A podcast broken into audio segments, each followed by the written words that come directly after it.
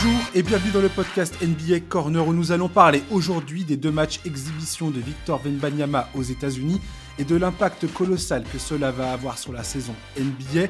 On va également parler des grandes influences et différences entre le basket FIBA et le basket NBA.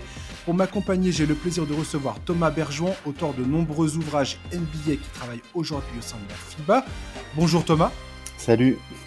Et Antoine Tartrou, connu pour ses interventions dans l'excellent podcast L'écho des parquets. Bonjour Antoine. Bonjour. Podcast un peu en dilettante, mais c'est ah, Ouais, mais t'y es des fois. Des fois, oui. on, a le, on a le plaisir de t'entendre et c'est toujours un plaisir de t'entendre. Merci. Voilà, c'est pour ça que je t'invite. Victor Vembanyama vient de mettre le feu à la planète basket et surtout à tous les, à tous les dirigeants GM NBA qui, je pense, sont en train de, de se de se, de se repasser en boucle les highlights des matchs de Victor Wembanyama. Deux matchs exhibition qui ont suffi d'inscrire le pivot français euh, au fer rouge dans, la, dans leur tête. Hein. clairement, il vient d'acheter du, terrain euh, dans, la, dans, la, tête de tous les general managers de la NBA. Il a rendu dingue tous les commentateurs basket outre-Atlantique.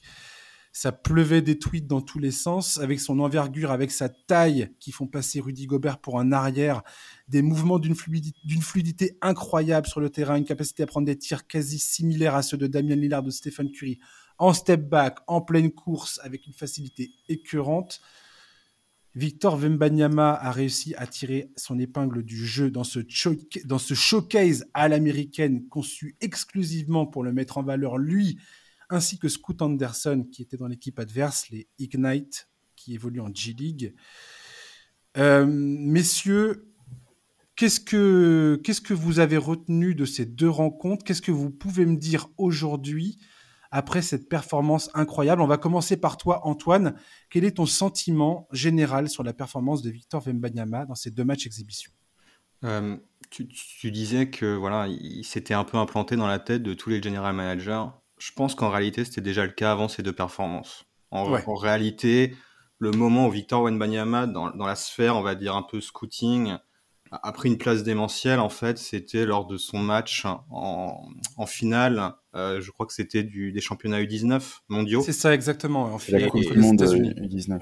Coupe du Monde U19, où voilà, il, il, y a un match en finale contre l'équipe américaine. Il y avait Chet Holmgren, euh, qui était en plus face à lui. Donc il y avait vraiment une opposition. Et Wenbanyama qui, qui a sorti une performance et un tournoi extraordinaire.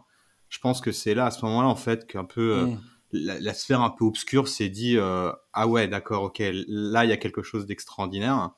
Et je pense que là les deux matchs qui viennent de se passer aux États-Unis je dirais plus que c'est c'est rentré cette fois dans la sphère médiatique quoi. C'est plus le nom qu'on susurre qu'on entend ou on voit les highlights mais concrètement qu'est-ce que c'est? Là sur terrain américain face à des joueurs américains bah, côté en plus côté de la G League pour la prochaine draft. Hein. Il y avait Scoot Anderson, mais il y avait aussi, euh, je crois, deux, trois autres joueurs qui, euh, qui seraient candidats à, la prochaine draft, voire même dans la, dans la loterie. Et je, pense que là, voilà, c'était toute cette hype. D'ailleurs, les matchs avaient été un peu, je pense, organisés pour ça par la NBA. parce qu'en plus, je crois que j'avais lu que Wen Banyama, il, avait été, on lui avait proposé, la G League Init lui avait proposé de rejoindre l'équipe. Donc, je pense qu'ils avaient vraiment envie un peu de commencer à, à, surfer un peu sur le phénomène. Et là, on peut dire que les deux matchs ont, été, euh, du point de vue euh, sur le phénomène, ont été un succès total.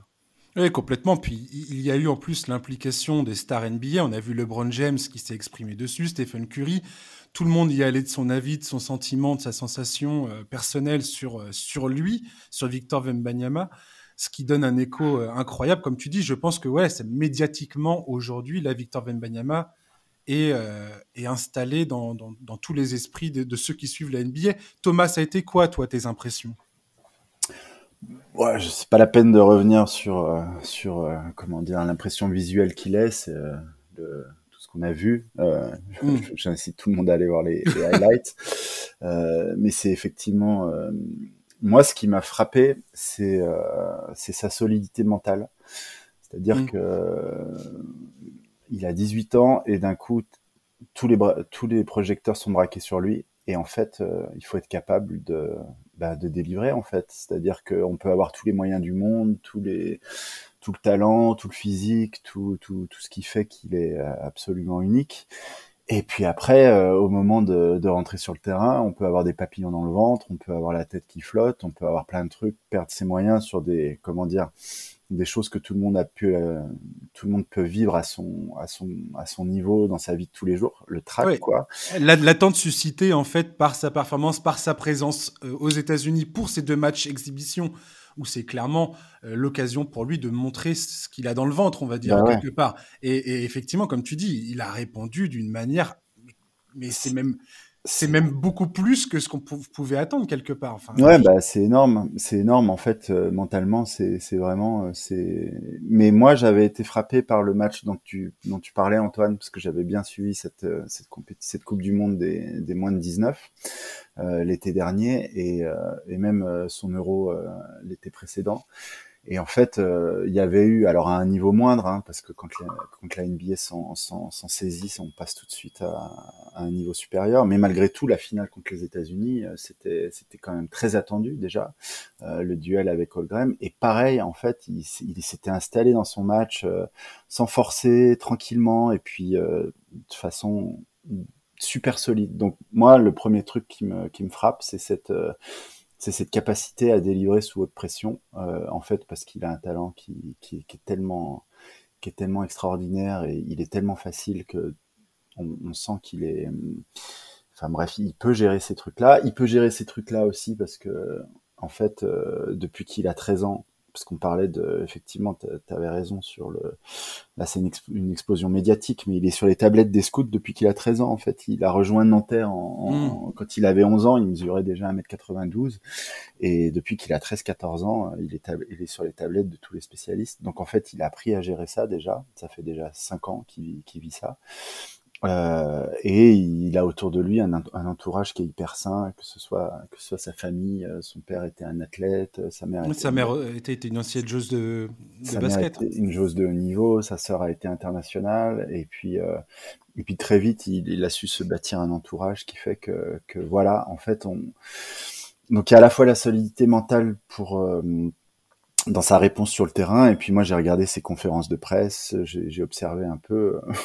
franchement, euh, je veux dire, ce garçon, il a tout, quoi. C'est ouf. Là, dans, pour ses premières conférences de presse aux États-Unis, déjà, il, il, parle super bien anglais. Il a 18 ans, il a jamais vécu là-bas. Euh, il répond comme un mec qui a, qui a, fait des conférences de presse depuis 10 ans. Enfin, vraiment, le degré de maturité qu'il a à la fois sur le terrain et, euh, et en dehors. Enfin, je veux dire, il serre la main à LeBron. Enfin, tu vois, on a l'impression que on se demande quel est le plus impressionné. pareil, quand il serre la main à Anthony Davis, tout le monde parle de lui. Tu le disais, euh, j'ai entendu Kevin Durant en parler aujourd'hui aussi. Euh, Mais tout le monde, tout le monde y allait de son avis effectivement. David Stern, on pose la question à tout le monde, et lui, tu as l'impression que ça glisse un peu comme l'eau sur les plumes d'un canard. Enfin, c'est moi, c'est ça qui m'impressionne le plus. Euh, enfin, non, non, parce que sur le terrain, c'est aussi impressionnant, mais sur le terrain, tout le monde l'a vu, tout le monde peut en, parler. Moi, c'est ces, ces petits signaux-là qui me font dire, euh, là aussi, c'est unique, et là aussi, c'est exceptionnel, quoi, ce que ce que ce qu'il ce propose.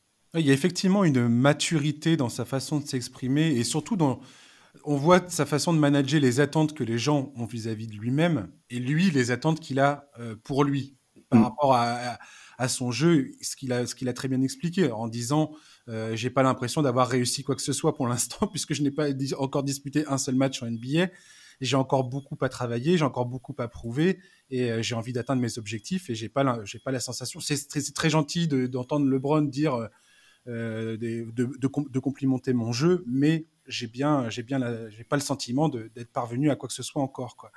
Et effectivement, cette maturité-là chez un garçon de 18 ans, c'est rarissime, quoi. C'est Antoine, tu t'as pensé quoi de ces sorties dans la presse euh, après coup? Je vais être honnête, je les ai pas assez suivis pour avoir un avis dessus. D'accord. Mais euh, je, pense aussi que ça vient un peu d'un phénomène qu'on retrouve aussi un peu bah, chez d'autres joueurs aux États-Unis et tout, avec bah, de plus en plus on retrouve euh, dans les liens de filiation bah, que les deux parents en fait sont d'anciens sportifs professionnels qui connaissent déjà le milieu, ce qui fait que depuis tout petit, en réalité, il y a une certaine préparation euh, à la fois technique, mais à la fois mentale de ce que le haut niveau en fait va demander. Et c'est vrai qu'il y a plusieurs papiers qu'on commence à sortir sur une certaine un peu gentrification, j'emploie les guillemets, hein, mmh. de toute la sphère professionnelle où on voit en fait que ah bah oui, en fait, le père c'est un ancien un ancien joueur NBA, la mère c'est une ancienne internationale au volet.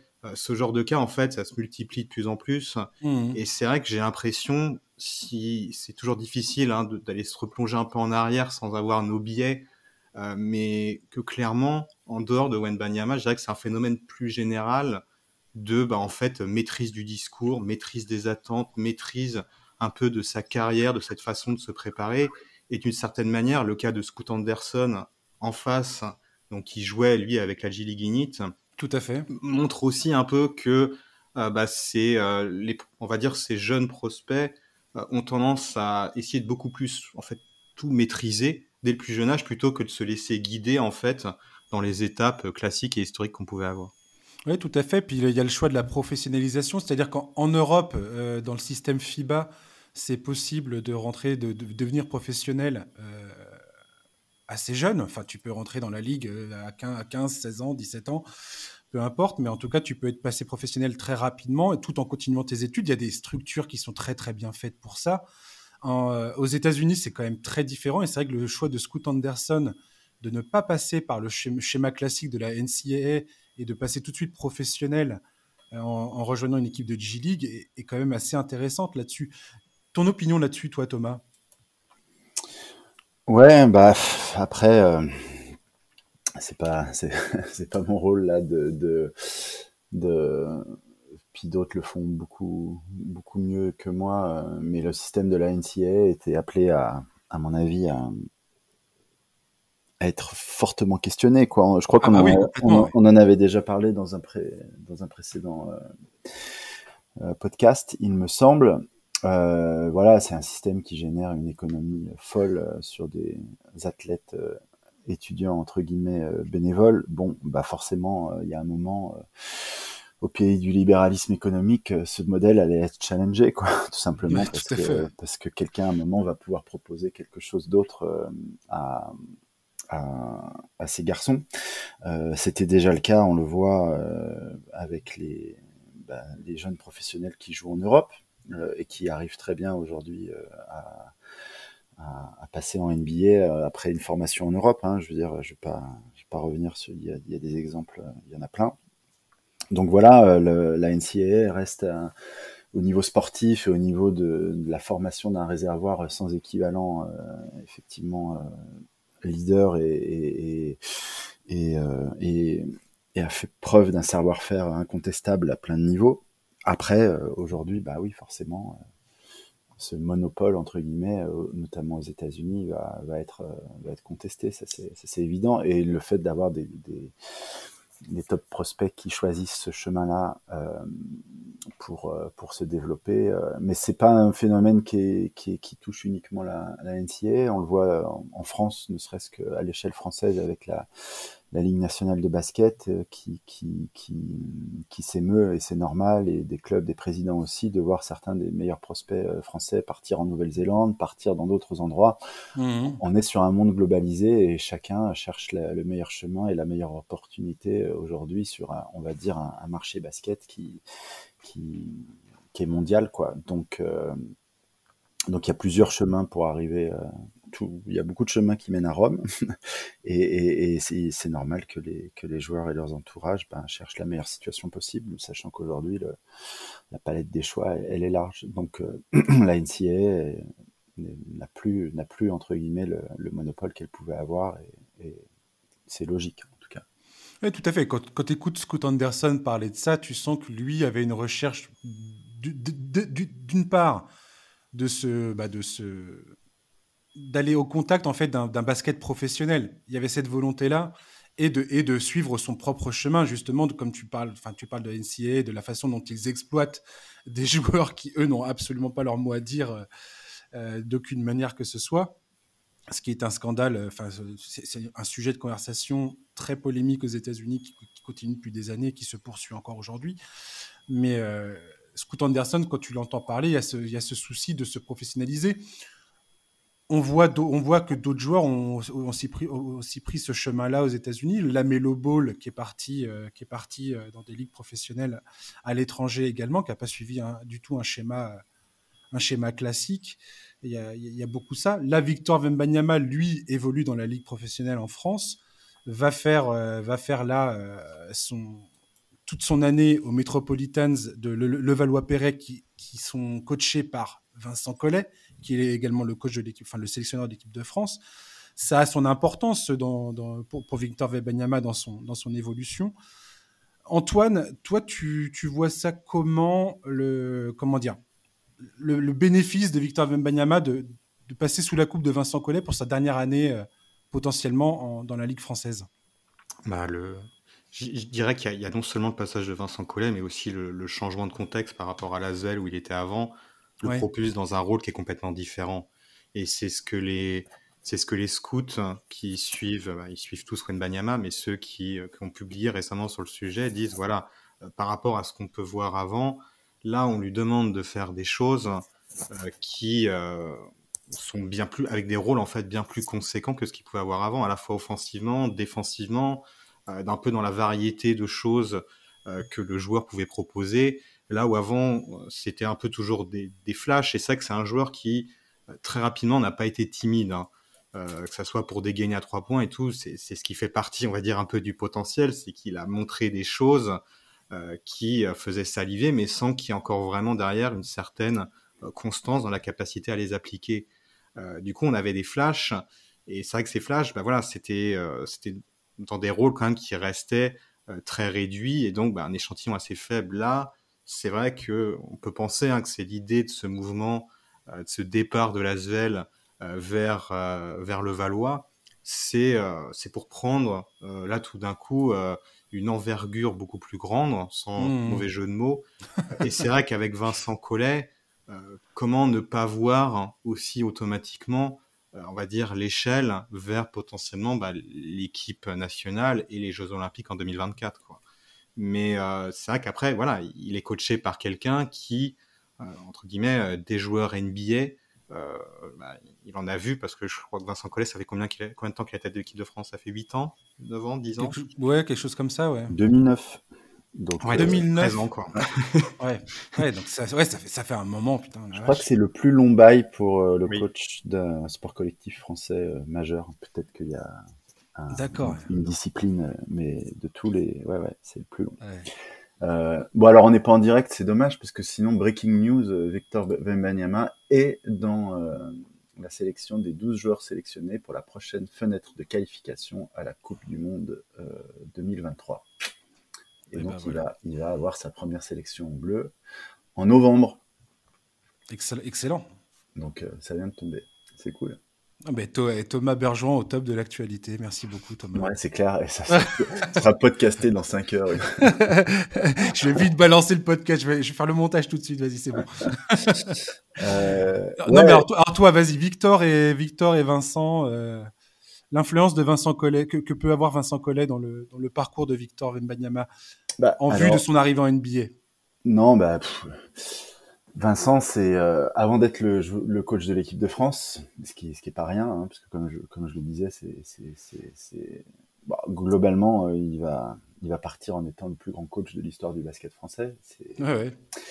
Ce qui n'empêche pas de, de prendre, d'en prendre plein la tête à chaque compétition internationale, alors que le mec il repart de là-bas à chaque fois avec des médailles, mais bon. Oui, mais ça c'est, euh, ça vient avec le territoire pour reprendre. oui, bien sûr. Euh, on, a, on, a, le droit de critiquer. Hein. Bien, sûr, ouais. Je pense que. Il y a des choses à dire. Je pense que tes sélectionneurs, tu, voilà, c'est, c'est, enfin bref. Ouais, ouais, vas-y, euh, vas-y. ce, que je voulais dire, c'est qu'avant d'être, avant d'être coach de l'équipe de France, Vincent, c'est un formateur c'est un formateur de jeunes. C'est son identité euh, première, c'est son ADN. C'est-à-dire mmh. qu'il a fait ses premières armes au Mans euh, à l'époque avec. Euh, alors attention, tout le monde va comprendre. Il y avait Batum. tout le monde va comprendre que je suis vieux, mais avant Batum, il y a Alain Kofi, Pape Philippe. Ah oui, ah oui, toi tu remontes loin. Yannick Bocolo. Ouais, mais c'est l'ADN de, de, Vincent Collet. C'est un, formateur en fait, Vincent. Mmh. Et, et, je crois qu'il n'a jamais cessé de l'être. Donc après, évidemment, il y a toute son histoire avec Nicolas Batum qui, qui, qui, est, qui est, incroyable et qui, qui s'est décliné euh, du club en passant par l'équipe de France. Donc euh, la première chose que, en plus, euh, les agents de, de Victor Banyama sont Bouna Ndiaye, qui est aussi l'agent de Collet. et donc il sait en fait, il, tout, tout, ils se connaissent tous très bien. Et donc Bouna sait aussi que quand il va il va placer son poulain euh, chez Vincent. Il sait aussi, euh, au-delà de toute autre considération, il sait qu'il va progresser. Il sait que c'est quelqu'un qui, qui, sait faire émerger des jeunes, il sait les conseiller.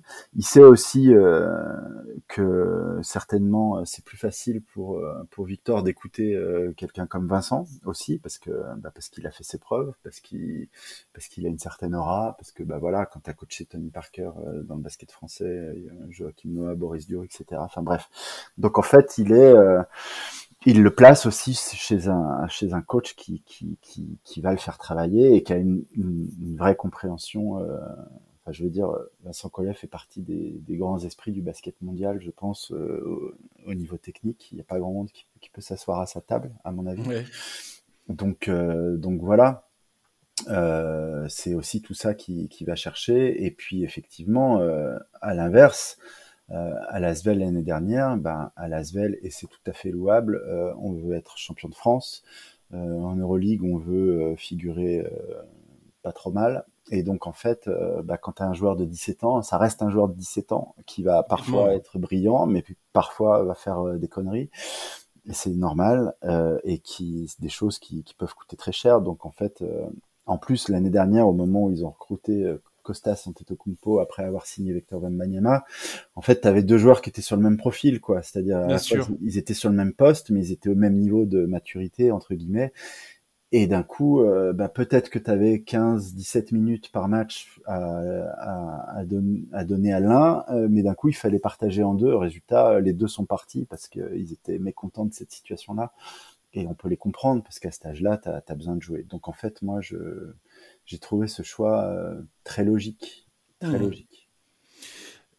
Euh, Antoine, j'ai, je t'ai vu parler, enfin, entretenir une, un, comment dire, un débat sur Twitter assez intéressant.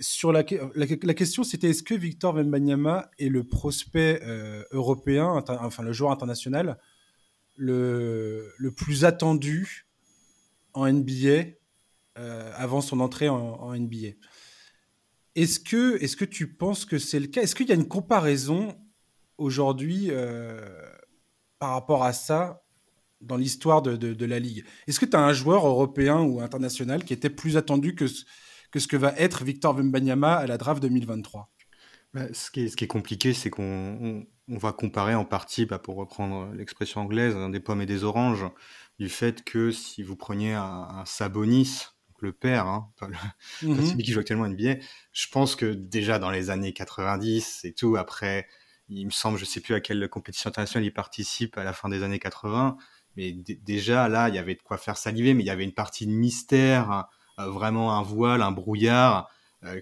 pour, je pense, pour les Américains en tout cas, qui était toujours un peu difficile à, difficile à percer. Et ça, si on prend, si on fait la comparaison par rapport à aujourd'hui où euh, tous les matchs de Victor Wenbanyama sont accessibles aux États-Unis. Dès qu'il y a un match, il y a les highlights qui circulent. La visibilité.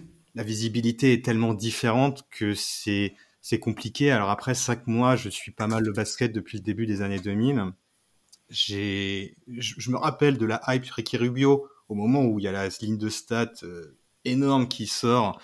Je sais, je sais plus de quel tournoi de jeunes. Je, me rappelle, ouais, je me rappelle un peu de, de tout ça. Mais honnêtement, je pense pas avoir vu quelque chose de l'ampleur de Banyama. On avait beaucoup parlé de Doncic. Et ça, que Doncic, les attentes étaient énormes. Et bon, bah voilà, hein, le palmarès de Doncic avant d'arriver en NBA, c'est de la folie, quoi. Il est MVP de l'Euroleague, il me semble. Euh, il est dans le meilleur 5 de l'Eurobasket. Euh, bref, il, gagne, le titre avec la Slovénie. Et, je crois que dans, dans le débat que j'ai vu que, auquel tu as participé sur Twitter, il y avait, il y avait un truc assez intéressant, c'est que Doncic, quand il arrivait, avant qu'il arrive en NBA, un des plus gros points d'interrogation, alors ce qui semble tout à fait euh, un peu aberrant aujourd'hui, mais il y avait cette question, je trouve que c'est toujours un, point de vue très américain, c'est de se poser la question sur ses capacités athlétiques. Ah oui, mais athlétiquement, il n'est pas, il pas là où, de, là où on, aimerait qu'il soit. Alors que quelque part, peu importe, quand tu quand as le génie basket de, de Luka Doncic, peu importe. Euh, Nicolas Jokic, c'est un autre exemple, le mec qui saute à 3 cm au-dessus du sol, mais pourtant il met la, il met la misère à tout le monde. Bon. T'as réussi à placer Jokic eh, J'y peux rien, écoute, qu'est-ce que tu veux. Euh, Vembanyama, ce, ce, que je trouve hyper euh, particulier dans son profil, c'est qu'il a à la fois, donc euh, c'est à la fois un joueur européen, voilà, c'est un, c'est un pivot français, avec tout ce qu'on pourrait lui reprocher en tant que joueur européen outre-Atlantique, mais en même temps, athlétiquement, tout est là, quoi. Il saute, il court, il, En fait, j'ai l'impression que c'est un des premiers joueurs internationaux qui coche absolument toutes les cases. Mais quand je te dis toutes les cases, c'est toutes les cases. C'est-à-dire qu'il peut dribbler, il peut créer du jeu, il peut faire un step back à trois points, il peut, il peut jouer dos au panier, il peut faire un fade away, il peut, il peut contrer, dunker. Enfin, qu'est-ce que de Victor Mbanyama ne peut pas faire, quoi? Bah, en, fait, si je peux choper la balle. vas-y, vas-y, vas-y. en fait, je pense que le, niveau de talent est tel qu'on on dépasse complètement le. En fait, on, on, je pense qu'on sort avec lui du cadre d'un prospect européen ou peu importe. C'est-à-dire que, en fait, c'est le prospect le plus attendu depuis LeBron, tout simplement. En fait, et LeBron, c'était c'était monstrueux parce que c'était le début d'une certaine ère médiatique. Donc en fait, tout ce qui arrive avant, c'est c'est pas comparable parce que mmh. parce que parce que parce que vraiment les, les époques sont trop différentes. Euh, et en plus, euh, petit, donc LeBron était attendu comme le Messi, hein, vous connaissez l'histoire pour, Bien sûr. pour tout un tas de raisons, mais en fait le potentiel de Wembanyama est au-dessus encore, et parce qu'on parle de draft et la draft c'est uniquement du potentiel. C'est d'ailleurs intéressant de lire des, des, des scouts NBA et des gens qui vont parler à Buna et son agent en lui disant bah mets-le dans une boîte jusqu'à la draft et vous serez premier de la draft. Mettez-le au frigo. euh, et ce qui est intéressant c'est la réponse euh, qu'il apporte, c'est-à-dire que lui il s'en fout d'être hmm. premier de la draft. En fait ça fait ça fait trois ans qu'il sait qu'il va être numéro un de la draft et il, il, pourrait se péter le genou demain, il aurait pu se péter le genou la semaine l'année dernière. En fait il serait quand même premier de la draft parce qu'en termes de potentiel en fait, en termes de potentiel, encore une fois, c'est au-dessus d'un LeBron James. Ça ne veut pas dire que, que sa carrière sera au-dessus, parce que il y avait une vidéo qui était intéressante qui était sortie, euh, je sais plus, euh, et je m'en excuse. Euh, mais en fait, t'as jamais aucun joueur de, de plus de 7-2, de, de, plus de, de 2m16 qui n'a. ce que j'allais dire. Qui n'a, qui d'un dominé en NBA, parce que la NBA, ce qu'il faut voir aussi, c'est que c'est, euh, comment dire, c'est un format de compétition qui qui qui, bah, qui favorise d'une certaine façon ou qui pénalise comme on veut euh, les physiques fragiles. Parce que parce qu'il faut être un super athlète, il faut encaisser les 82 matchs, les déplacements, les, les décalages horaires. Donc en fait le le comment dire la charge sur les corps, elle est énorme. Et, et elle est euh, et elle est euh, donc et donc c'est là aussi où pourquoi pourquoi quand on voit un mec qui a 10 kilos de trop euh, en NBA il grince un peu des dents? Parce qu'en fait euh, le modèle de réussite c'est des mecs avec des éthiques de travail monstrueuses LeBron James Stephen Curry etc etc mmh. et on se reposera la question de Doncic ou, ou de Jokic sur leur, la longévité de leur carrière c'est pas leur talent que je mets en cause mais simplement Tout à fait. Euh, pour faire une longue carrière NBA, pour être, etc., etc., eh ben, il faut être une Formule 1 et il faut s'en occuper, il faut investir un million sur son corps par an, etc. Euh, donc, euh, voilà. Mais sinon, en termes de potentiel, euh, je veux dire, il coche tellement toutes les cases à un niveau qui a été absolument jamais vu parce que moi aussi, hein, j'avais écrit un papier il y a deux ans sur, sur lui où, ouais, les seules comparaisons possibles, tu, tu, tu, tu effectivement, tu convoques Sabonis, tu peux convoquer un peu aussi Jabbar sur, euh, en raison de la taille. Et puis après, bah, dès que tu redescends sur Kevin Durant, il est en fait beaucoup plus petit, aussi immense soit euh, Kevin Durant. Si, tu mets Porzingis, bah, en fait, il, est tellement en dessous sur plein d'autres choses que voilà. Et puis la, et puis la, la comment dire, la maturité et le, le côté abouti déjà de, de sa technique individuelle. Enfin, quand, si on compare avec Rudy Gobert, on est sur euh, un univers euh, complètement différent au même âge. Donc en fait, euh, donc en fait, moi je pense que vraiment là, c'est difficile de se poser la question de, de, de, de son comment dire, du côté européen, quoi. Si ce n'est que les médias US s'en emparent un, entre guillemets un petit peu tard ou, ou que maintenant à, à, une échelle très importante, mais on est sur un enfin bref, c'est du jamais vu, quoi. Jamais, jamais, jamais vu. Nulle part, nulle part, à aucune époque, quoi. C'est ouf.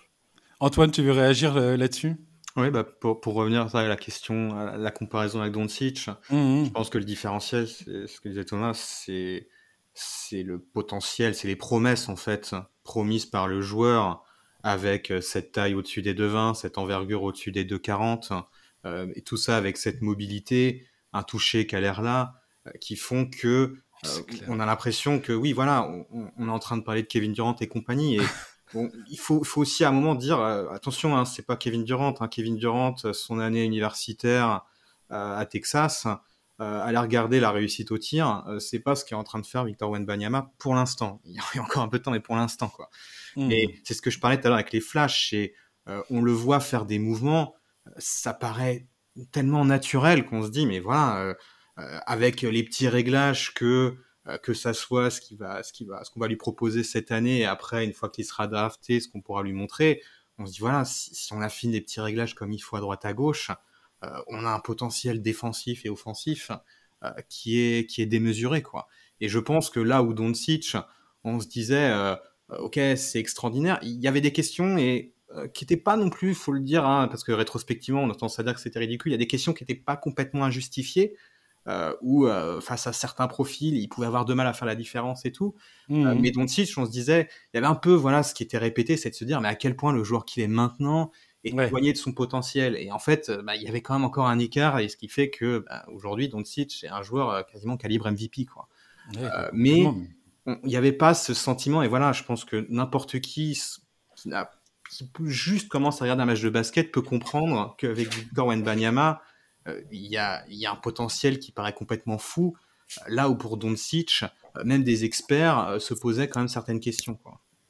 Oui, complètement. Et effectivement, quand tu vois les deux matchs de Victor sur les, derniers jours là qui ont été joués, enfin, je veux dire, c'est comme, c'est comme si les, les j'ai pas envie d'être de, un genre de touquet. Ouais, ouais voilà, ouais.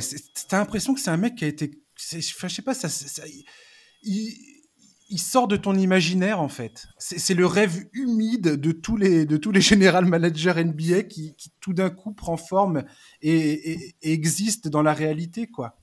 Et quand tu le vois, quand tu vois les highlights sur euh, sur les réseaux sociaux, quand tu vois les réactions aux highlights, t'as l'impression que c'est irréel. Le, le gars vient quand même d'éclipser toute la enfin tous les matchs de pré-saison qui se sont joués là. Quasiment plus personne n'en parlait c'est quand même assez, assez fabuleux. Et on est en train de parler aujourd'hui euh, du fait que tu as deux saisons NBA qui vont se jouer. Donc, tu vas avoir une partie des équipes NBA qui vont aller jouer le titre comme d'habitude, comme tous les ans. Et on va couronner quelqu'un à la fin de la saison 2022-2023. Euh, voilà, très bien, magnifique. Et tu as cette deuxième course qui va se jouer. Alors qu'on a été dans cette conversation-là à, à changer le système de la draft, de la loterie et tout ça pour éviter ça. Mais Là, on va être face à un tanking absolument euh, euh, décomplexé pour essayer d'aller choper ce mec-là, parce que tu as notamment un article d'ESPN qui vient de paraître, tu as un président d'un club qui vient de dire, moi demain, si je récupère Victor Vembanyama euh, dans mon club, le, mon propriétaire voit le prix de sa franchise augmenter de je ne sais combien de millions de dollars. Il y a 500, aussi cette... 500 millions, je crois. Voilà, c'est ça qui est avancé. Ouais. Alors ça, j'aimerais bien savoir comment ils calculent ça. C'est pour ça que je dis pas le chiffre parce que j'aimerais bien savoir la méthode de calcul euh, du truc. Mais bon, mais en tout cas, il y a cet aspect économique aussi dont on ne parle pas forcément et qui est réel. Bah, et c'est là où vendre de l'espoir et vendre du potentiel, on, on, quelque part, tu vends du rêve, mais, mais tu as, mine de rien cette réalité économique qui intervient. Thomas, ah. vas-y. Non, non, mais c'était Vosges qui parlait de ça en, expliquant, je rentre pas dans tous les détails, mais il disait voilà, en fait, les équipes qui jouent le titre, euh, qui, enfin, les équipes qui justement n'ont pas d'espoir de jouer le titre, etc., vont trader plutôt euh, certains assets, euh, c'est-à-dire des joueurs intéressants, mais Et en gros, il explique comment comment toute la saison NBA, les, les trades, les, les trades deadline, euh, les comportements des, des équipes, mhm. etc., va être impacté parce que d'un coup. Euh... Moi, j'ai aucun souvenir de ça, Thomas. J'ai jamais, j'ai jamais, j'ai jamais vu un truc comme ça. Non, moi non plus. J'ai pas souvenir jamais, de ça. Jamais, même, le, même pour LeBron James, je me souviens, en tout cas, je m'en souviens pas. Peut-être que ouais. j'ai pas assez la tête dedans. Mais là, aujourd'hui, c'est n'importe quoi. On est comme ce que tu viens de dire, des équipes qui, au mois de décembre, janvier, vont se dire, ah, on n'a on a plus aucune chance de, de, de, faire quoi que ce soit. Allez, c'est parti, on casse tout, on va essayer de faire la course pour Victor, quoi. Mmh. Ouais, ouais, c'est non, il faut remonter à LeBron pour avoir plus ou moins la même chose. Après, la NBA a aussi changé en 20 ans. Mmh. Euh, mais non, mais en fait, euh, de toute façon, c'est complètement inédit de, à, à, à, tous les niveaux. Hein, c'est clair. Et c'est là où je, où je c'est pour ça que je, ouais, ce que, par rapport à ta question de tout à l'heure, le prisme européen euh, ou international entre guillemets a, a, volé en éclats. En plus, on vient d'avoir les quatre derniers MVP de la, la NBA sont, sont des Européens, des grands. Euh, Jokic, ouais. Donc en fait, euh, enfin voilà, ça, je pense qu'une une étape est passée, c'est clair. Après, après, moi là vraiment la, seule question que je me pose, mais encore une fois, il a la même équipe que Rudy Gobert autour de lui, et il a l'air de. La, la, la, vraie question, ça va être son éthique de travail. dans ce qu'on en voit aujourd'hui, c'est difficile de la mettre en question. mais moi, la vraie question que je me pose, et c'est mais finalement là ça rejoint ce que ce que tu avais commencé à dire sur Doncic et Jokic par exemple. Mmh. c'est euh, c'est en fait quel corps il va arriver à se bâtir. C'est-à-dire que s'il si, arrive à avoir un, une évolution à la à la Rudy Gobert qui est aujourd'hui euh, solide euh, gainé qui s'est mus musclé exactement euh, comme il faut tu vois sans, sans devenir trop lourd etc Antetokounmpo aussi à ce Ouais, alors il, il, il, est un petit peu plus petit. Euh, Tout à fait. Un, un petit peu plus Tout à fait. petit. Euh, c'est vrai que Victor, il rentre vraiment dans la, dans la catégorie non, as raison, ouais. des, des flamants roses qui, qui, qui cassent, en fait. Ah, quand tu vois ses jambes, ça fait peur, quoi. Ouais, c'est, c'est. Après, il faut revoir les images de Gobert euh, au même âge, et, et effectivement. Mmh, tout à fait. Euh, donc voilà, voilà franchement, c'est le seul, euh, c'est la seule interrogation euh, parce qu'il y a un, un truc qu'on n'a pas évoqué encore, mais moi qui m'a frappé euh, dès l'année dernière, c'est son, c'est sa lecture de jeu. Alors on appelle ça ah, le, basket, le, basketball IQ ou comme on veut, mais en fait, il a une perception de jeu qui est il a tout, il a exceptionnel. C'est-à-dire que tout ce joueur. Le, le, tout. le passeur qu'il est déjà à 18 ans, sachant qu'il a mis tout, tout le reste en place moi, voilà, la, vraiment la seule interrogation, c'est sa solidité et sa capacité à, à pouvoir encaisser euh, le, les rudesses du calendrier NBA. Voilà. Il, ça, il, a, il, il, a, parlé de ça justement, du fait qu'il était plutôt bien entouré, qu'il avait totalement confiance dans ses, non, non, dans, sa, dans ses préparateurs physiques. Maintenant, c'est ce que tu dis. C'est en fait, c'est comment, quand il va vraiment entamer sa carrière NBA, sa carrière professionnelle, c'est comment il va s'entourer, comment il va gérer son évolution physique en fonction des exigences du calendrier NBA avec tous les voyages que ça implique, le nombre de matchs que ça implique et les, minutes euh, qu'il qu jouera euh, par match à, au moment où il débutera sa carrière. Mais il y a tellement de facteurs qui rentrent en ligne de compte que c'est compliqué. Tu vois Zion Williamson aujourd'hui, euh, qui, au bout de, euh, je sais pas, trois, trois ans maintenant qu'il est dans la ligue, enfin arrive potentiellement, on va voir si ça se confirme ou pas, mais a réussi à prendre la mesure de, de, de l'importance que, que c'est de, d'arriver aiguisé physiquement et de d'avoir une hygiène de vie qui est absolument irréprochable. C'est ce que tu disais tout à l'heure. Antoine, qu'est-ce que tu qu'est-ce que en penses de ça, toi? De son du côté euh, physique, du côté préparation physique, développement physique et, et, et voilà de son euh, évolution euh, à venir.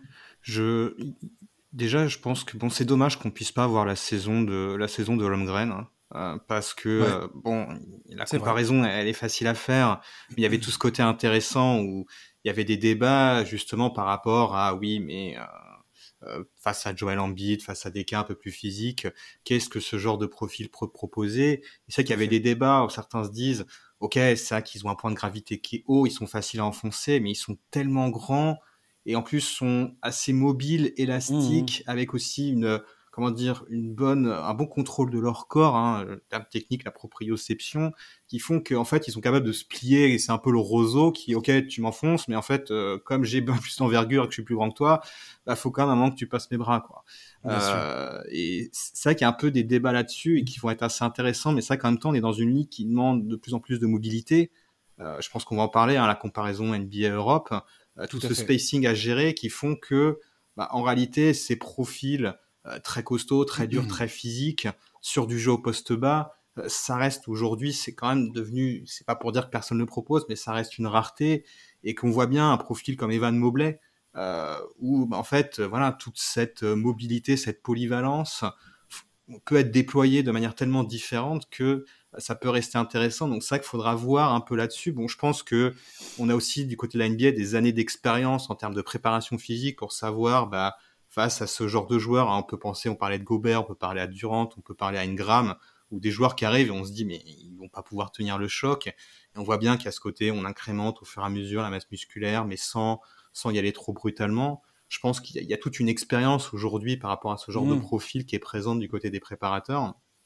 Et pour les deux dernières nuances que j'apporterai, c'est euh, la première, c'est vrai que le calendrier NBA est lourd, euh, mais je pense que les équipes s'y préparent de plus en plus. Et ce qu'on voit, plus que montrent les dernières études là-dessus, c'est qu'en fait, pour beaucoup, les dégâts, en fait, ils sont faits avant d'arriver en NBA et mmh. notamment bah, euh, chez les catégories de jeunes avec les tournois d'été et tout qui font qu'en fait on leur demande de jouer en permanence et tout là où en fait les, les calendriers européens chez les jeunes euh, sont beaucoup plus faibles et ce qui fait que euh, bah, il y a moins un effet d'usure hein. je, je, crois qu'il y avait un papier de ESPN de Baxter Holmes qui avait dit mais voilà il y a des chirurgiens qui opèrent des joueurs de 20 21 22 ans et qui disent mais j'ai l'impression que c'est des sportifs qui qu'on fait quasiment déjà leur carrière quand je vois l'usure des ménisques et compagnie quoi donc euh, là-dessus, il y a peut-être un côté un peu euh, d'optimisme qu'on peut avoir.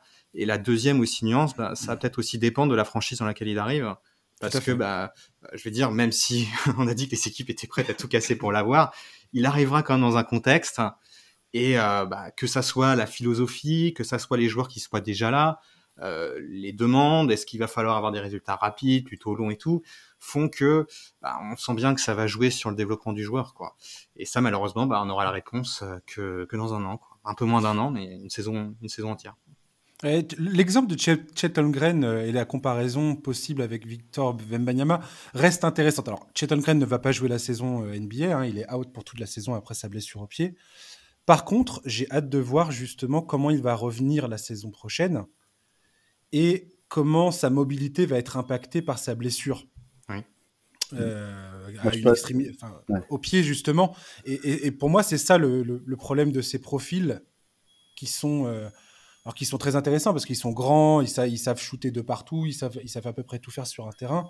Mais à partir du moment où tu commences à perdre en mobilité, c'est là où ça devient euh, potentiellement beaucoup plus compliqué, quoi. Et c'est là où je me pose la question. est ce que disait Thomas tout à l'heure, après je te laisse la parole Thomas, c'est que c'est les profils au-dessus des 2m15 qui sont souvent problématiques en NBA, qui ont une durée de vie finalement euh, assez, euh, assez faible en fait. Ouais. Il y a des stats là-dessus.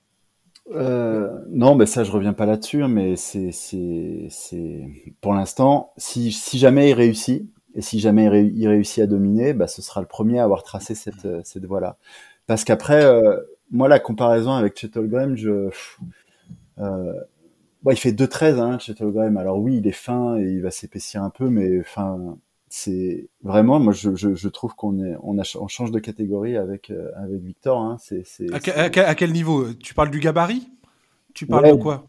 Oui, du gabarit et puis aussi du potentiel. Euh, enfin, je veux dire quand ils se sont joués, quand ils se sont joués l'année dernière, euh, alors que Holmgren a deux ans de plus. Euh, il s'est fait bouffer quoi. enfin, je veux dire, je veux pas faire coco, je veux pas faire cocorico, mais et, tu peux. Hein. Ben était déjà beaucoup plus fort et, et sera, sauf problème physique, hein, beaucoup plus fort. Et encore une fois, il est, en fait, euh, il, comment dire, c'est le, c'est la en plus c'est la catégorie de taille au-dessus quoi, en fait, vraiment. Mmh. Donc, euh, et c'est pour ça que c'est dur de trouver un référent de, de comparaison parce qu'il y a, parce qu'il y en a pas quoi il y en a pas. Mais euh, ouais, non, mais pour pour euh, pour euh, comment dire, pour boucler ce que j'ai à dire sur sur lui, c'est que moi j'ai en fait, je pense qu'il a un tel niveau de talent et il est tellement fort. Encore une fois, en laissant la, de question l'interrogation physique, parce qu'elle elle, sera là et elle sera là pendant longtemps. Après tout le reste, franchement, les considérations de où il va tomber, de avec qui il va jouer, etc. Je pense que c'est un débat qui va être, si tout va bien pour lui et je lui souhaite, ce sera, ce sera balayé très vite parce qu'en fait, c'est un tel euh, talent que la franchise va avoir qu'une seule. Euh, elle va passer deux ans à, le, à, le, faire bosser individuellement parce qu'en NBA, on gagne pas au bout de 3, 4, 5 ans. Il faut plus. Donc tout de suite, la franchise va se mettre sur un plan pour comment on fait pour le garder euh, mm. tout mettre autour de lui pour qu'il gagne dans 6 ou 7 ans. Et donc, ces deux ou trois premières années, ça va être open bar bah, pour développer le joueur. Quoi. avec, le, avec le nouveau système de, de, loterie, en même temps, il peut tout à fait tomber dans une équipe qui n'est pas tant que ça éloignée de. Oui, mais ça changera rien, à mon avis. Ça changera rien. C'est-à-dire que je vois pas une équipe récupérer Victor Wembanyama à moins que ce soit vraiment un contender, euh, tu sais, assumé euh, à Larry Bird et, euh, et, à Magic quand ils tombent dans des équipes qui, qui, qui vont déjà gagner, auquel cas, bon, bah, ce serait cool pour lui, etc. Mais sinon, ça va être opération reconstruction et la priorité absolue sera d'accompagner son développement et de se projeter sur l'année, on va dire 4, 5, 6 pour une montée en puissance vers le titre, quoi. Ça, c'est, enfin, hmm. je serais extrêmement surpris qu'il se passe quoi que ce soit d'autre. Parce que, parce que, parce que le GM qui va avoir ça, le propriétaire qui va le récupérer, etc., les coéquipiers, enfin, je veux dire, c'est tellement éblouissant et c'est un tel niveau de talent que tous les dominos se tombent et se mettent en place euh, euh, à côté, quoi. C'est obligatoire. Bah c'est sûr que là, tu construis tout, absolument tout, toute ta franchise autour de ce mec-là, quoi. Clairement, quoi. La question se pose même pas. On va, on va parler euh, vite fait donc euh, de, de, ce que, de, de l'autre sujet que je voulais aborder avec vous. C'était les principales différences entre la FIBA et la NBA. On a eu l'Eurobasket euh, avant le, à la fin de l'été. On a eu le Mondial féminin également. Ça a égayé un peu notre rentrée en tant que fan de, de, de, basket et ça nous a permis de patienter tranquillement avant la reprise de la NBA. Thomas, donc toi tu travailles aujourd'hui au sein de la FIBA et je voulais profiter de ta présence pour parler justement des grandes influences entre la FIBA et la NBA ainsi que les grandes différences entre les deux ligues, qui alimente, de mon point de vue, hein, une, discussion euh, sur la manière dont le basket évolue euh, au fil des, années. On a entendu là, euh, après l'Eurobasket, des joueurs comme Giannis Antetokounmpo, Nikola Jokic, Luka Doncic s'exprimer sur le, les grandes différences, notamment défensives, moins d'espace.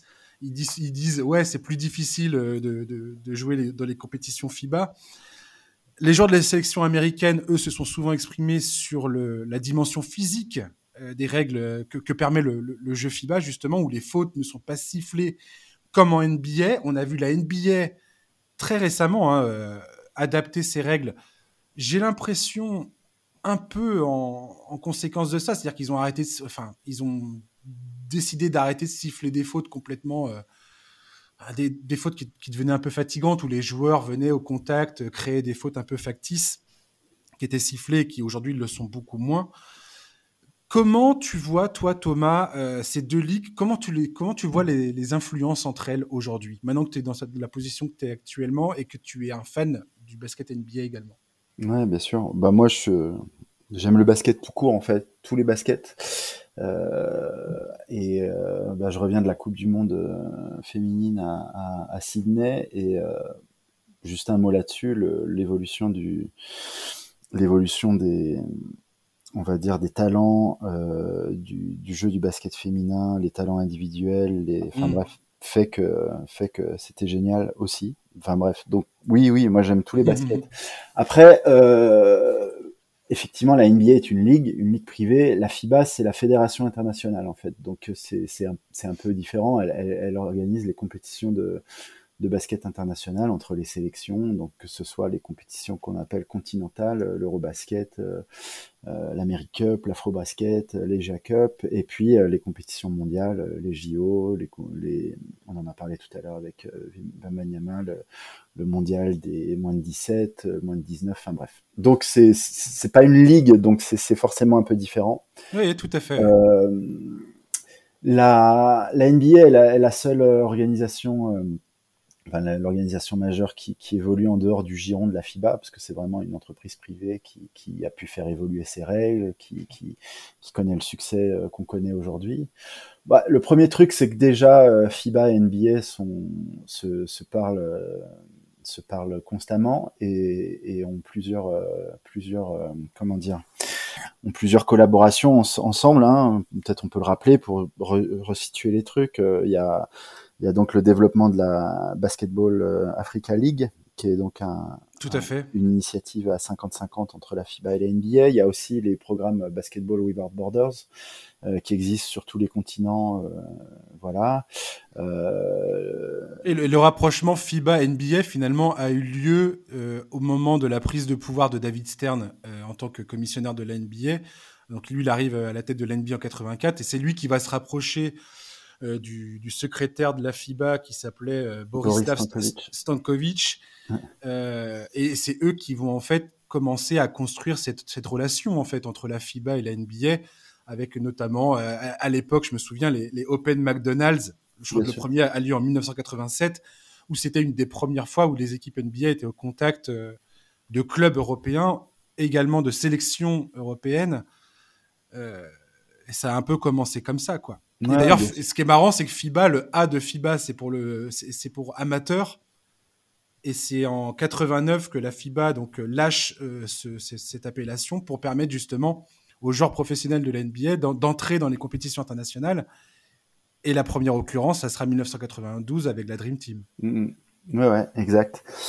Donc, euh, donc voilà. Après. Euh après, c'était intéressant effectivement d'entendre ce que, ce que les superstars NBA avaient à dire de, de l'Eurobasket. Euh, donc, moi, ce que j'ai surtout retenu, euh, enfin, ce qui m'a surtout frappé, c'est ce qu'a dit euh, Janis, qui expliquait comment le fait de jouer l'Eurobasket l'aidait à progresser en fait ouais. et, à, et, à, aborder euh, et à aborder la saison NBA, parce qu'effectivement. Euh, euh, bon, la NBA a vite compris qu'en termes marketing, plus on marquait de points, plus, plus ça générait des stats, plus c'était plus, plus c'était fun, plus tout un, tout un tas de choses. Oui, tout à fait. Euh, et, et, euh, et, la qualité du, du, de ce que propose la NBA, enfin, je veux dire, ils n'ont pas besoin de moi qui dit que c'est bien pour, que, pour convaincre les gens, donc c'est évident.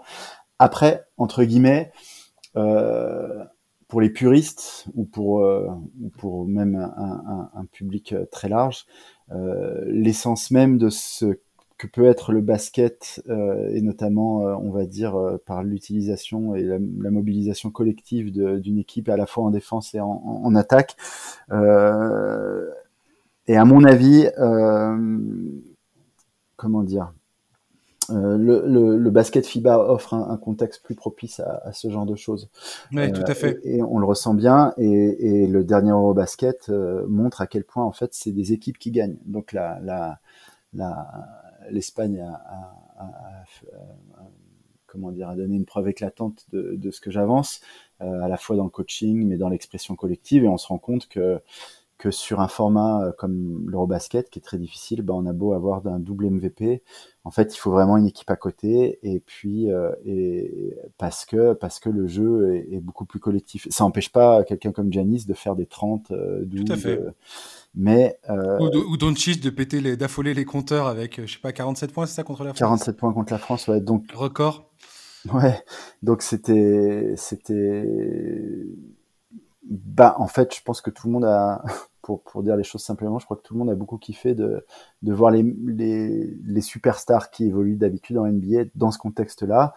Et puis on se rend compte aussi que en fait le vecteur des équipes nationales, c'est aussi euh, ben ça va au-delà des clubs en fait, ça va au-delà des ligues. Il mmh. euh, y a l'aspect euh, représenter son pays qui, enfin je veux dire, Luka Doncic c'est la superstar en Slovénie. Bien euh, sûr. Pas la superstar de basket ou pas la superstar de, de sport, c'est la superstar. Giannis euh, en Grèce, c'était c'était c'était quelque chose de, de, de fou aussi. Donc euh, donc voilà, ouais, c'était c'était un Eurobasket euh, historique à, à, plein de à plein de niveaux, on va dire. Antoine, toi, quand tu compares les deux baskets pratiqués donc dans les compétitions FIBA, ce qu'on peut en voir tout du moins, parce que c'est pas facile toujours de regarder les matchs FIBA pour le coup, euh, et, la NBA, quelles sont les, grandes différences que tu, que tu remarques? Qu'est-ce que, que tu apprécies chez l'un, apprécies chez l'autre?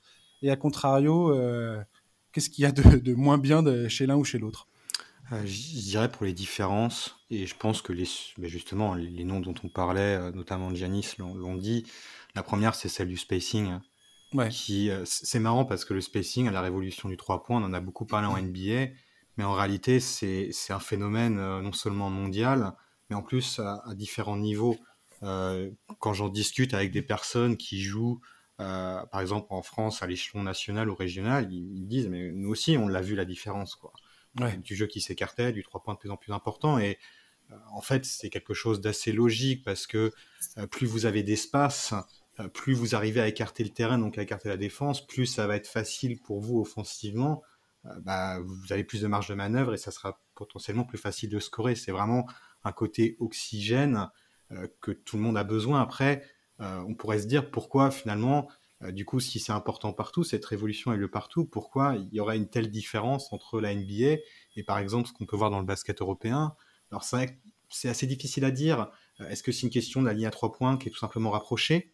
Euh, mais cela dit, on voit en NBA bah, des équipes qui à des moments n'ont pas hésité à s'écarter encore un peu au-delà de la ligne à trois points pour gagner ah, quelques centimètres par rapport à leurs défenseurs.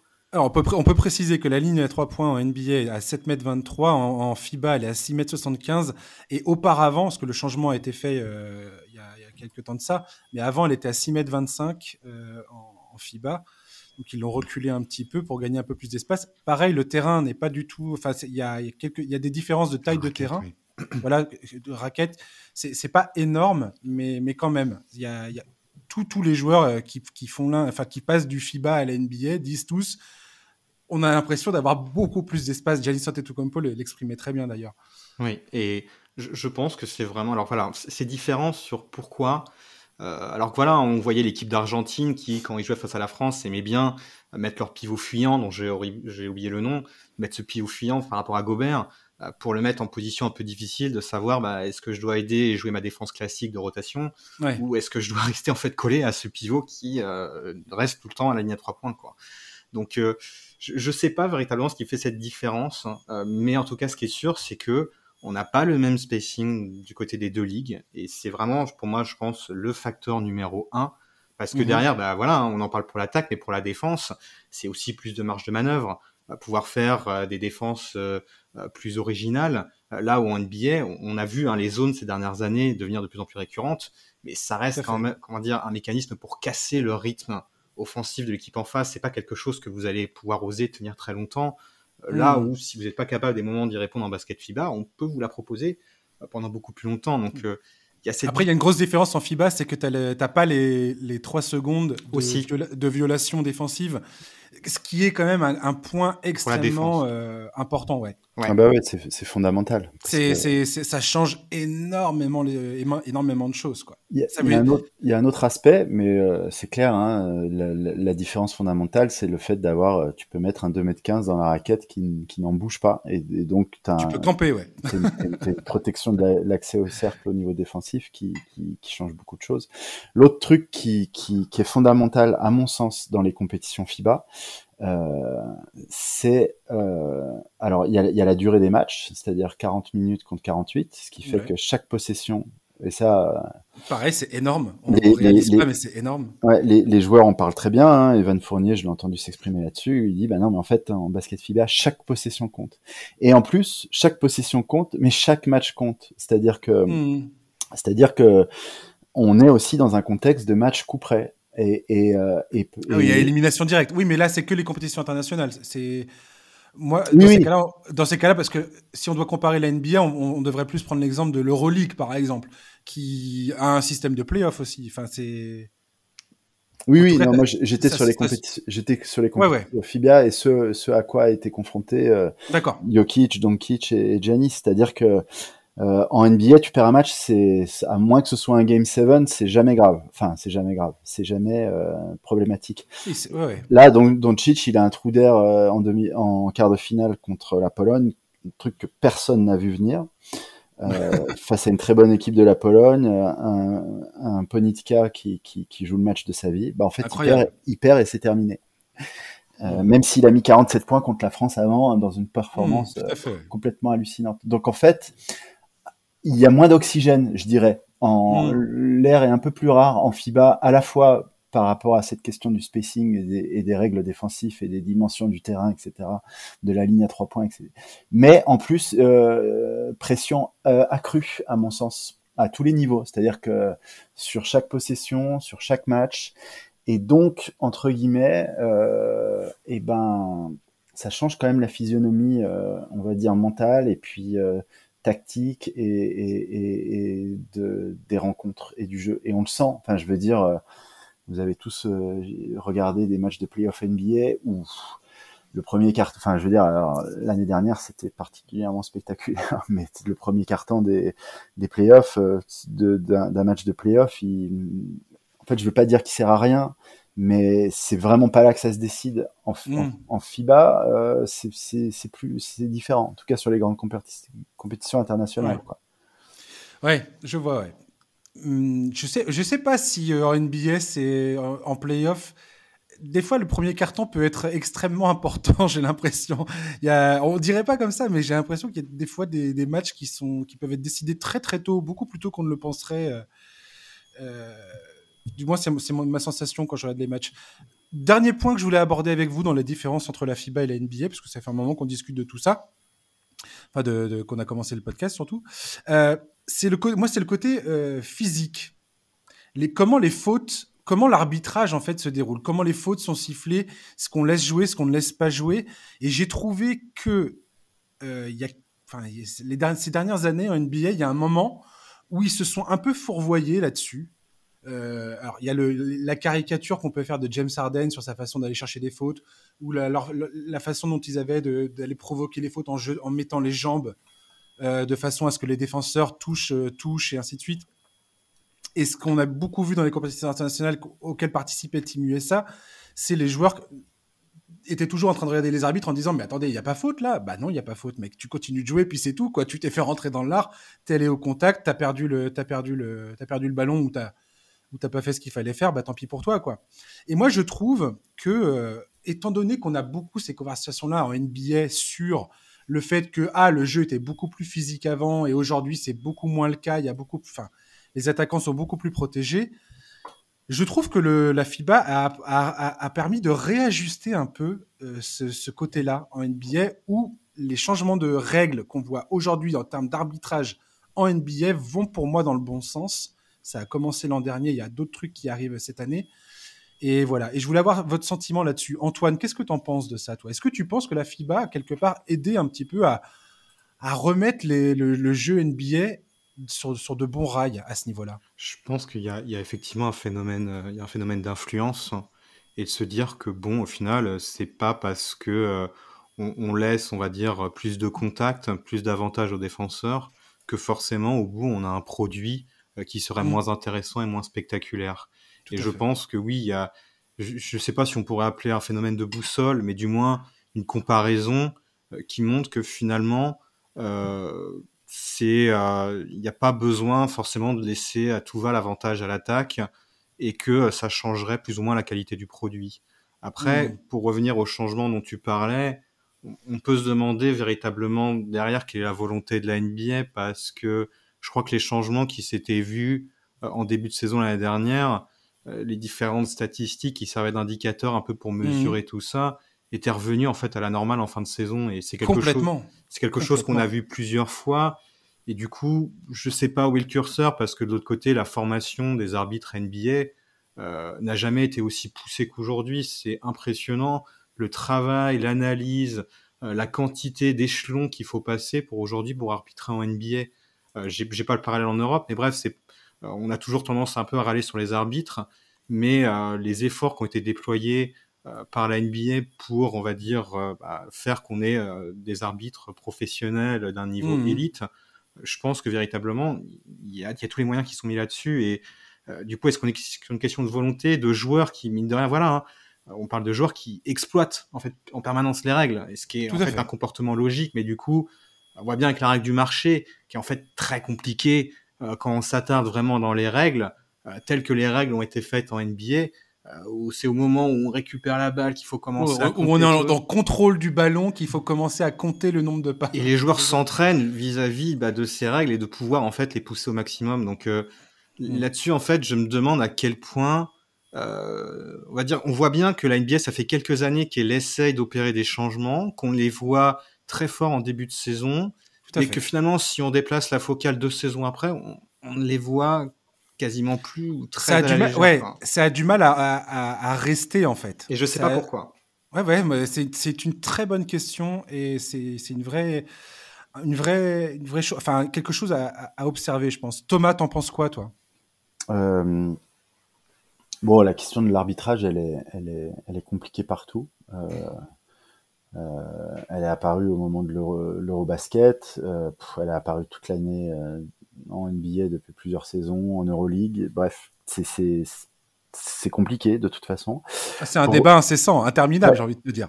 ouais, c'est clair. Après, moi, je le trouve perso, je peux avoir qu'un avis perso là-dessus, mais que, que vraiment la, NBA a, vraiment bien redressé le tir sur, euh, sur la dernière saison. Euh, effectivement, pour aller vite, les Trey Young, euh, James Harden, cette façon d'aller de se Steph Curry aussi, hein. Ouais, ouais, Steph Curry aussi, de, de, se lancer dans le corps de, du défenseur pour récupérer la faute en fait, c'était complètement anti-jeu. Donc, je trouve que là, mm. ça a été bien redressé. Euh, la question des marchés sur les step back, euh, ça a été aussi, on va dire, un peu cliné et c'est bien. Mm-hmm. Euh, après, après voilà, est-ce que, est-ce que, est-ce que le, est-ce que je trouve aussi qu'ils ont effectivement sur la dernière campagne de playoff que j'ai beaucoup beaucoup regardé, ça laisse beaucoup jouer mais ça me déplaît pas pour autant. C'est-à-dire que, mmh que, que, c'est devenu un peu plus euh, la défense a un peu plus de. Enfin voilà, les. Moi, franchement, j'étais satisfait de, de, de l'arbitrage NBA et je trouve qu'effectivement le retour vers euh, un peu plus de, on va dire, de retour à, à l'esprit et à la lettre de, de, de la règle telle qu'elle peut être pratiquée en, en, en FIBA, même si c'est une boussole qui est dépendante de, des coups de sifflet des individus, des arbitres, et puis qui est pas intangible non plus. Mais euh, moi, je trouve que la NBA a opéré un virage qui, était, qui était nécessaire. Et, et Tout à fait. Et perso, j'ai trouvé que c'était très bien, quoi, pour le dire simplement. Ouais, complètement. Moi aussi, je trouvais que c'était complètement nécessaire. J'avais, enfin, j'étais ravi de voir euh, ces règles. Enfin, en tout cas, d'avoir, de voir cette volonté poindre du côté de la NBA de, de changer ça, parce qu'il y a un moment, ça devenait quand même assez. Enfin, il y avait des matchs, c'était carrément imbuvable. Et comme, comme tu disais très bien, Antoine, les joueurs, quelque part, c'est naturel. Ils essaient d'exploiter à mort certains filons parce que ça va leur donner un avantage stratégique euh, potentiel sur certains matchs et, euh, et, pendant une saison. Et ils auraient tort de, s'en priver quelque part. S'ils ne sont pas empêchés, pourquoi ils s'en priveraient? Et, c'est un débat euh, vaste, intéressant. Moi, ce que je retiendrai de, ça, pour le coup, c'est le fait que euh, dans, les deux cas, que ce soit la NBA ou, même la FIBA, hein, on, voit, bien quand on regarde l'évolution euh, à, travers les années, le basket, quelque part, n'est jamais figé. C'est un sport qui n'est pas figé, qui ne cesse jamais d'évoluer avec la volonté de, de, bah, de toujours correspondre, enfin de... J'allais dire d'améliorer le spectacle, mais j'ai l'impression que c'est un peu péjoratif de le dire comme ça. Mais en tout cas, de faire évoluer un sport de façon à ce que ce soit de, agréable pour les gens qui aiment ce sport de, le regarder, de le suivre. Quoi. Voilà. C'est clair. Et dernière réflexion que, que, ça m'inspire, mais en fait, elle m'était venue euh, justement sur les playoffs de l'année dernière. C'est-à-dire que ce qu'avait fait la NBA pour protéger ses attaquants par rapport à des, on va dire, euh, des New York Knicks et des, et des, euh, et des, Miami Heat des années 90 ou, ou les Pacers, en fait, ce truc-là, c'est plus possible aujourd'hui parce qu'en fait, les, les, joueurs sont tellement plus forts qu'avant et l'évolution du jeu est, euh, comment dire, il y a un tel progrès euh, par rapport à ce qu'on voit sur le spacing, sur euh, mm. tout le les développements des habiletés individuelles en tir, en, en, en, en, conduite de balle, en lecture de jeu, etc. Qu'en fait, je pense qu'aujourd'hui, on peut relâcher un peu de l'est sur euh, sur la pression défensive, sur un peu les hand checks, euh, les petits contacts sur les drives, euh, et puis même sur certaines fautes qui sont pas toutes sifflées, quoi, quand on touche un peu l'attaquant. En fait, les, entre guillemets, les attaquants sont devenus tellement forts qu'on peut se permettre de redonner un peu de de de, de latitude aux défenseurs, à la défense parce que ça fait pas baisser les scores pour autant, quoi. Ouais, complètement. Et euh, et voilà. Et au passage, un petit taquet à ceux qui pensent que c'était plus fort avant. Antoine, un, mot pour finir? Ouais, euh, on, a parlé des différences. Euh, je suis pas un, historien du jeu ou quoi que ce soit de la tactique, mais de ce que je perçois, j'ai l'impression en fait qu'il n'y a jamais autant de rapprochement entre les différentes ligues. Et ça se voit par le déplacement des joueurs, mais aussi par le déplacement des coachs. On peut penser à bah, Scariolo, hein, qui était, je crois, sur le banc des Raptors. Il y avait Kokoskov, le coach de l'équipe de Slovénie, Mmh qui bah, fait une pige en NBA et je crois qu'il est toujours assistant quelque part. On, voit en fait de plus en plus de mouvements. Mais c'est pas honnête. C'est aussi le cas en fait dans les idées ou dans les systèmes de jeu, etc. Alors il y a des différences, mais on retrouve de plus en plus de points communs. Je veux dire, deux des systèmes aujourd'hui les plus connus de la NBA, euh, c'est le Spain Pick and Roll, euh, ou c'est l'action euh, Bilbao. Alors les Américains l'appellent différemment, mais voilà. Donc c'est, on sent bien que la terminologie, je veux dire, montre bien que les échanges se font. Et voilà, c'est ce qu'on parlait tout à l'heure avec Wenbanyama. Bah, à l'heure aujourd'hui d'Internet, des réseaux sociaux et en fait, en fait, des frontières qui sont bien plus cassées qu'elles pouvaient l'être avant, font que euh, pour moi, il n'y a jamais autant euh, d'échanges entre les deux ligues et de joueurs majeurs comme de joueurs mineurs d'ailleurs. Hein. Euh, Tout à fait. Et je trouve que, alors il y, a toutes les différences dont on a parlé, mais sur un certain nombre de points, je ne sais pas si on pourrait parler de convergence dans le sens où est-ce qu'à un moment ça va vraiment devenir la même chose, je ne pense pas, mais on sent que les points communs sont bien plus importants selon moi que ce qu'ils pouvaient être il y a 10 ans, 20 ans, et pour même pas parler il y a 30 ou 40 ans. Ouais, c'est beaucoup plus fluide, effectivement. Et euh, juste pour, euh, pour la, petite info euh, que j'avais notée, ça va être la neuvième année consécutive en NBA qu'il y a plus de 100 joueurs internationaux qui vont, être, qui vont commencer la saison NBA. voilà, donc ça montre un peu, enfin ça montre bien l'internationalisation. Ouais. voilà, Ça, montre quand même le, côté. je veux dire, il y a, peu de sports comme, comme le basket où enfin du moins une ligue comme la NBA, qui est une ligue américaine, hein, typiquement, c'est un sport, enfin c'est une ligue euh, privée américaine, mais qui pour le coup a ouvert ses, portes à l'internationalisation, qui, comme je disais tout à l'heure avec David Stern, a entamé des, partenariats avec la FIBA qui sont encore euh, visibles aujourd'hui. Tu en as, rappelé euh, certains points tout à l'heure Thomas avec Basketball Without Borders, la Ligue africaine et ainsi de suite je veux dire, c'est hyper vivant, il y a beaucoup d'échanges et c'est quand même assez rare pour le souligner euh, pour, un, pour une ligue privée américaine. Quoi. Ouais, et puis si je peux, rajouter ça, euh, en fait, euh, du point de vue français, parce qu'on a, on a une culture basket qui est en, grande progression, mais qui, qui, qui, part de loin malgré tout. Mais en fait, il y a deux sports mondiaux vraiment à très haut niveau aujourd'hui. C'est le football et le basket. Tout à fait. Et, euh, et nous, on le voit euh, à la FIBA, avec, notamment avec le nouveau format de, de depuis 2017 du retour de qualification pendant l'année, mm-hmm. euh, où ça joue au basket partout dans le monde. Et on l'a très bien vu aussi euh, pendant l'Euro. Euh, c'est Vincent Collet qui disait ça. À, à l'Euro, il y avait 15 équipes compétitives pour reprendre ces termes, je crois qu'il a dit il y avait 15 équipes vraiment dangereuses, c'est-à-dire susceptibles de, de, taper n'importe qui. Euh, la Pologne qui bat la Slovénie, euh, l'Espagne, champion, a perdu contre la Belgique, qui est une bonne équipe. Et en fait, dans énormément de pays aujourd'hui, tu as un, deux joueurs NBA, voire beaucoup plus. Euh, tu as euh, des équipes nationales qui travaillent. Enfin, je veux dire, le, le, le niveau basket progresse en fait vraiment partout sur la planète et il y a peu d'autres sports à part le football où il y a autant d'équipes euh, vraiment compétitives aujourd'hui. Euh... Sans compter l'Euroleague, l'Euroleague, le, le, niveau de la compétition de l'Euroleague ne cesse d'augmenter. Enfin, je veux dire, c'est une, enfin, une, compétition de dingue l'Euroleague. Ouais, moi je parlais que, des, que du ah niveau des équipes nationales qu'on peut qu'on ah peut, qu'on peut facilement mesurer pendant les, les compétitions. Euh, je, je, rappelle avant les JO, où on, on fait une compétition mortelle en 2021. Euh, le dernier match amical, on perd contre le Japon. Mm alors c'était un match amical, tout ce qu'on veut, mais ce que je veux dire, c'est qu'il y a plein d'équipes très bonnes, et, sur euh, les 10-15 dernières années, il y a une accélération de, on va dire, de la progression de tout un tas de nations euh, et du niveau global, quoi. Et l'euro, c'était assez, euh, avant euh, un Eurobasket, jamais de la vie, la Belgique tapait le champion. Jamais la Pologne pouvait s'immiscer en demi-finale, battre la Slovénie d'un Luka Doncic. C'était, c'était pas possible. En fait, il y a des très très bons joueurs partout maintenant et en quantité de plus en plus importante.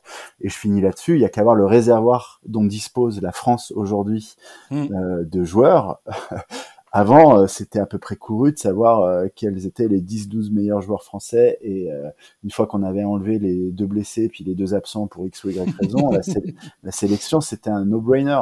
Aujourd'hui, il, y a un, réservoir de 30-40 joueurs qui, peuvent apporter au plus haut niveau international. Et qui ne cesse d'augmenter tous les ans bientôt.